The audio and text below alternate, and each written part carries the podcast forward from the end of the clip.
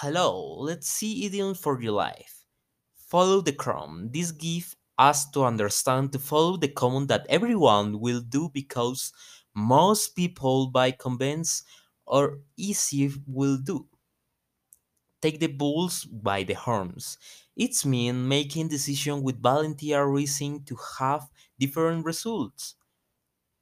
When one door closes, another doors open. This gives us to understand that something when making new decision, circles are closed, but newly start which can be better.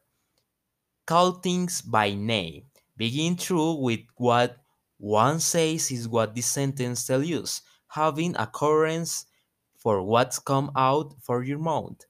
Beat around the bush. It's mean not begin concise with what you say and start saying things that do not reach a clear point for those who are explaining.